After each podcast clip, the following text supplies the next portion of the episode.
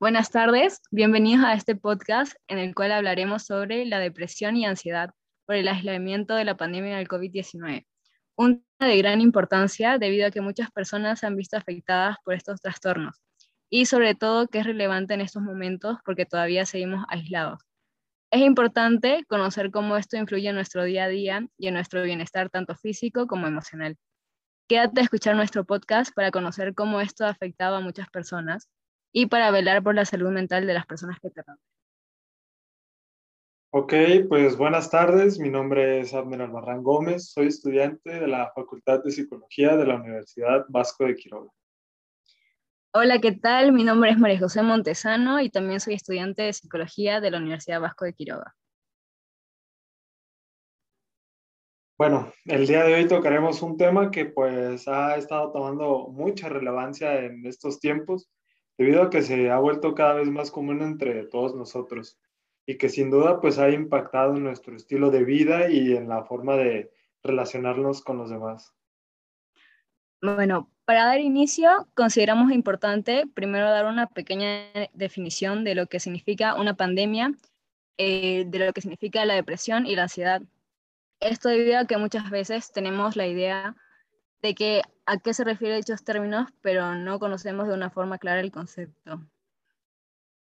Claro, estoy muy de acuerdo contigo y pues es bastante importante identificar a qué se refieren estos conceptos, porque pues muchas veces al no conocerlos se puede tener un mal manejo de la información, que pues esto no solo puede afectarnos a nosotros, también hay que tener en cuenta que se puede pasar a afectar a otras personas.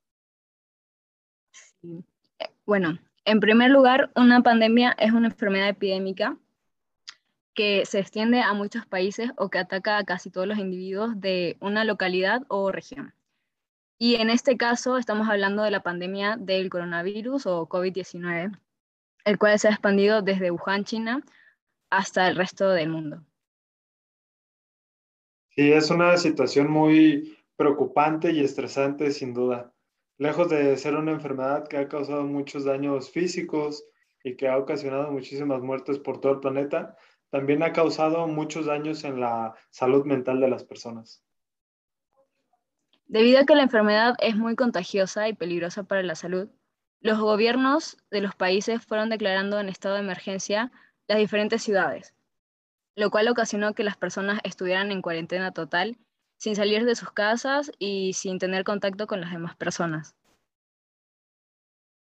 Esto pues ha ocasionado mucha incertidumbre en la sociedad y mucha preocupación, ya que no había esa seguridad de salir y evitar contagiarse, contagiar a tu círculo cercano, a tus familiares, a tus amigos, y tampoco sabías si podías este, ser asintomático o si podía pegarte de una manera, este, ¿cómo te lo diré? De una manera eh, agresiva esta enfermedad.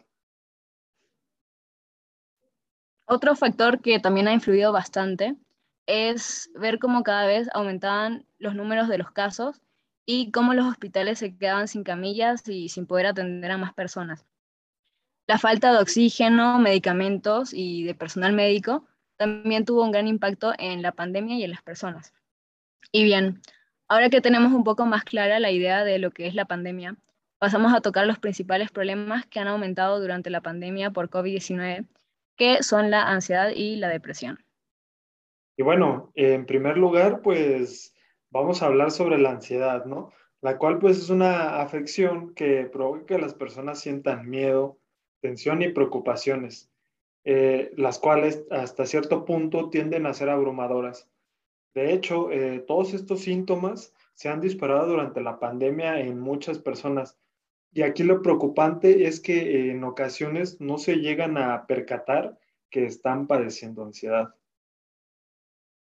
Es muy cierto esto que comentas, ya que todos en algún momento hemos llegado a sentir este miedo y preocupación extrema ante la incertidumbre de la pandemia. Un ejemplo de lo que acabas de mencionar es que varias encuestas han demostrado el importante aumento del número de personas que padecen ansiedad en donde podemos ver que el principal sector afectado son los adultos.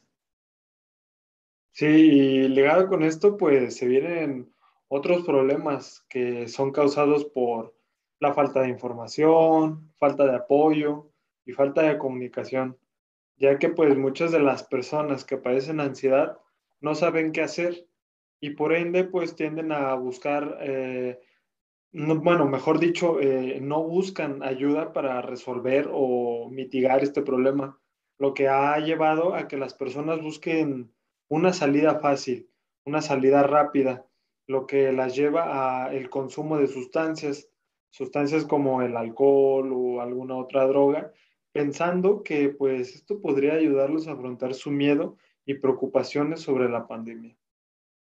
Sí, tienes razón. Por eso debemos de tener en cuenta que existen medidas de autocuidado, las cuales son muy buenas tanto para nuestra salud física y mental, que aparte de esto nos ayudan a llevar incluso a evitar la ansiedad. Sí, de hecho, pues se recomienda que para evitar este dicho trastorno, pues es importante realizar lo siguiente. Dormir lo siguiente, aquí este, se refiere a que debemos de, de dormir nuestras horas adecuadas. Esto nos llevará a tener una buena higiene del sueño y nos ayudará a rendir y a mantener nuestra rutina en el día a día. También este, se recomienda realizar actividad física de manera regular. Esto pues para relajarnos, para mantenernos en una buena salud física y también para despejar un poco nuestra mente de todos estos pensamientos que nos, que nos llegan a abrumar. También otro factor es el comer saludable, eh, el evitar el tabaco, alcohol y otras drogas, ya que eh, si de por sí estas sustancias son este, muy, muy agresivas para nuestra salud, pues combinado con, el, con la pandemia y con todo lo que se está viviendo actualmente, pues tiende a ser un factor eh, alto de riesgo. También, como les mencionaba, pues tener una rutina nos va a ayudar. ¿Nos ayuda en qué sentido? Pues en que estamos ordenados, está, destinamos nuestro tiempo en ocupaciones, te puedes organizar para lavar los trastes, para atender tu cama, hacer ejercicio, tomar clases, trabajar. Esto va a ayudar, como les dije en un principio, a mantenernos ocupados. Y también encontrar momentos de relajación es importante para descansar físicamente y mentalmente. También se recomienda limitarse a la exposición de medios de comunicación, ya que muchas veces, eh, bueno, actualmente, mejor dicho, eh, las noticias son muy trágicas, decenas de muertos, decenas de contagios, lo cual, este, si lo vemos muy seguido y en grandes cantidades, pues nos puede llegar a generar esta ansiedad por el miedo, por la preocupación al COVID-19.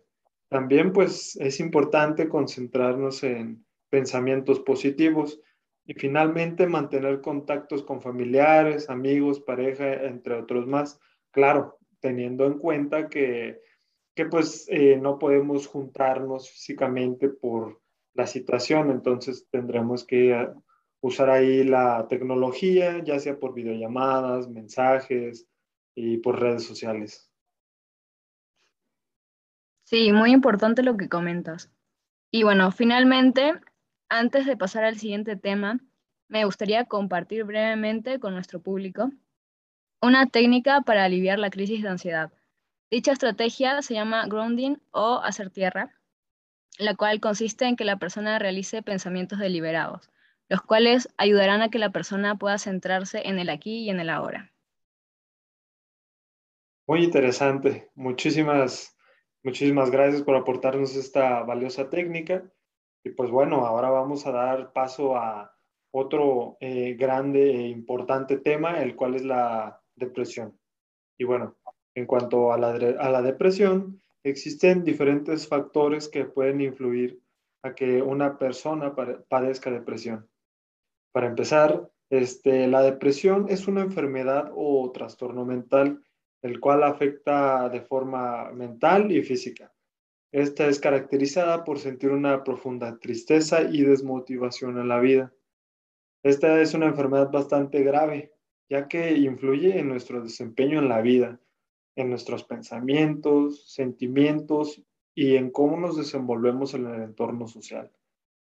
Esto puede afectar a cualquier persona, ya sea un niño, adolescente o un adulto. Sí, en muchas personas la depresión se vio influenciada por este aislamiento y reducción de interacción social con el resto de personas. Nos limitamos a tener contacto solo con nuestras familias y por eso la violencia familiar y los conflictos dentro de las familias aumentaron durante la, la cuarentena, lo cual influye también en el bienestar mental y psicológico de las personas.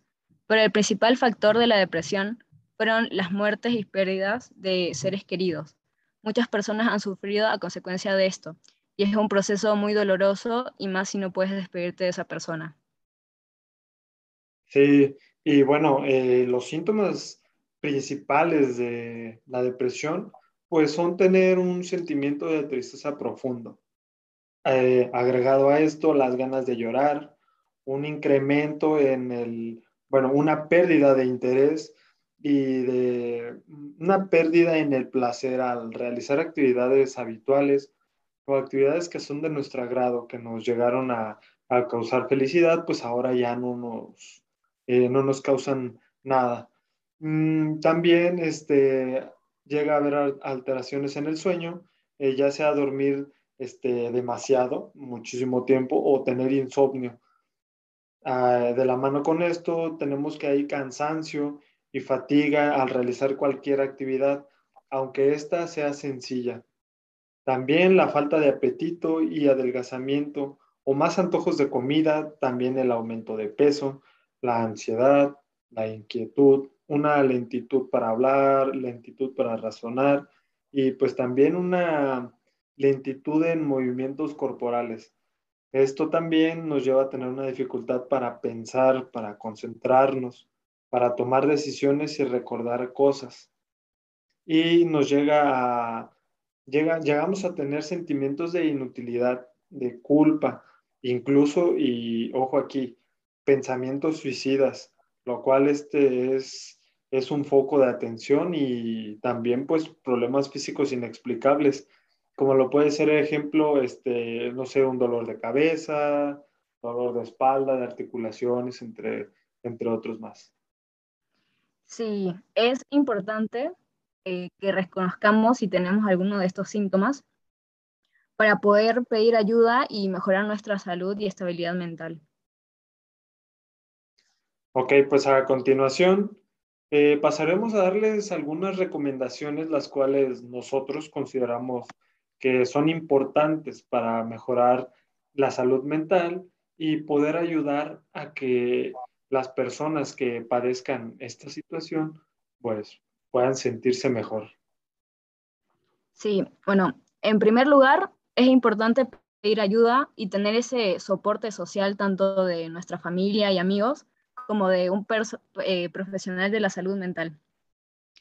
La terapia es un método muy eficaz que soluciona y ayuda a tratar las diferentes enfermedades mentales.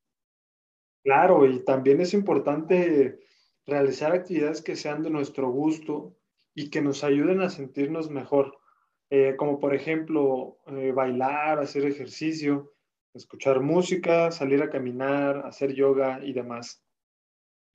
Sí, también es importante tener una buena alimentación y cuidar de nuestro cuerpo.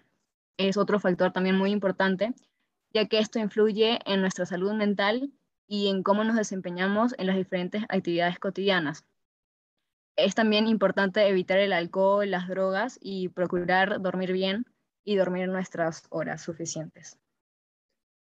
Claro, y aunque a veces cueste un poco eh, ver el lado positivo de las cosas, nos va a ayudar mucho a sentirnos mejor, ya que pues la depresión afecta a todos nuestros pensamientos y sentimientos, lo que lleva a que estos sean tristes y negativos.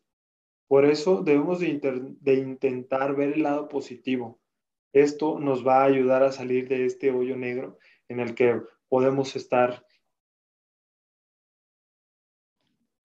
Sí, también es importante expresarse y sacar todo lo que sentimos, lo cual nos va a ayudar a sentirnos mejor y a poder eh, desahogarnos de todas las cosas que nos atormentan. Es importante eh, no guardarnos las cosas ni encerrarnos en nosotros mismos, ya que llegan un punto en que nos sobrecargamos de estas emociones y el resultado va a ser que nos sintamos peor. Para esto puedes hablar con alguien de confianza sobre lo que sientes o sobre lo que piensas. Eh, también puedes escribirlo en una carta como forma de desahogo si eso te ayuda a sentirte mejor.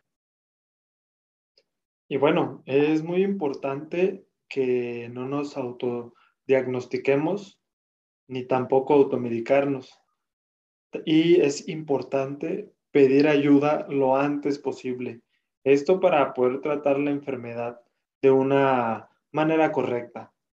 Y bueno, eh, hemos llegado al final de, de este podcast donde pues esperamos que los temas que se tocaron y la manera en que lo hablamos pues haya sido de tu agrado, que podamos haber resuelto tus dudas y pues más que nada que todo lo que tocamos aquí pues que te pueda ayudar.